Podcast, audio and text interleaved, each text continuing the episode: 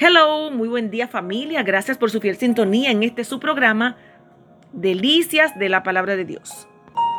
En esta mañana tenemos una hermosísima reflexión, la cual le pido su atención por favor para que pueda disfrutar de los detalles hermosos que nos recuerdan la importancia de no faltar a la audiencia con el rey. Cuentan un amigo que acompañó al capitán de un barco, el cual este capitán era cristiano de mucha fe. Él contó que decía que cuando se alejaron de las costas, ya iban mar adentro, y le contó que la última vez que cruzó por ese espacio específico, hace cinco semanas, aconteció algo extraordinario que revolucionó su vida cristiana por completo. Cuenta que tenía a bordo al señor Jorge Muller, un un evangelista que trabajó con muchos niños huérfanos el cual le proveyó educación, entre otras cosas. Y este señor Jorge cuenta que vino con la inquietud y me dijo, capitán, he venido para decirle que necesito estar en Quebec el sábado por la tarde. Oh, pero es imposible, le contesté. Y él, el señor Jorge Muller, me dejó saber, está bien, si su barco no puede llevarme, pero Dios proveerá otro medio. Durante 57 años Nunca he fallado un solo de mis compromisos. Vamos a orar. Y le invitó, pasemos por favor a ver al cuarto de la carta náutica. Ahí es donde están los mapas de donde muestra la cercanía, las próximas costas, entre otras cosas. Y ahí pidió él que fueran a orar.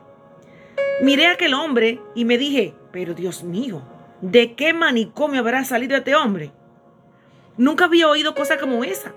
El señor Muller estaba decidido a llegar a su destino. Y el cual me dijo, tuve que explicarle que las condiciones del tiempo no eran apropiadas para un, acelerar el viaje entre tantas complicaciones.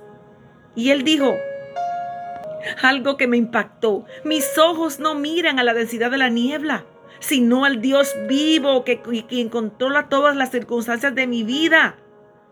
En ese momento se arrodilló y oró una oración simple, súper sencilla. Y cuando terminó, entonces yo iba a orar. Pero él poniendo su mano sobre mi hombro me dijo, no ore. No ore porque primero usted no cree que él contestará. Y segundo, porque yo creo que ya ha contestado. Aleluya. No hay necesidad de que usted ore acerca de esto. Miré a él y me dijo, capitán, yo he conocido a mi Señor durante 57 años y nunca me ha faltado. Durante ese tiempo no he fallado a ni un solo de mis audiencias con Él. ¡Wow! Levántese, capitán, abra la puerta y verá la niebla que ha desaparecido. Me levanté y verdaderamente la niebla había desaparecido. Y el sábado por la tarde Jorge Muller estaba en Canadá cumpliendo sus compromisos. Aleluya. Hechos 27, 25. Confío en Dios que será así como me ha dicho. Aleluya.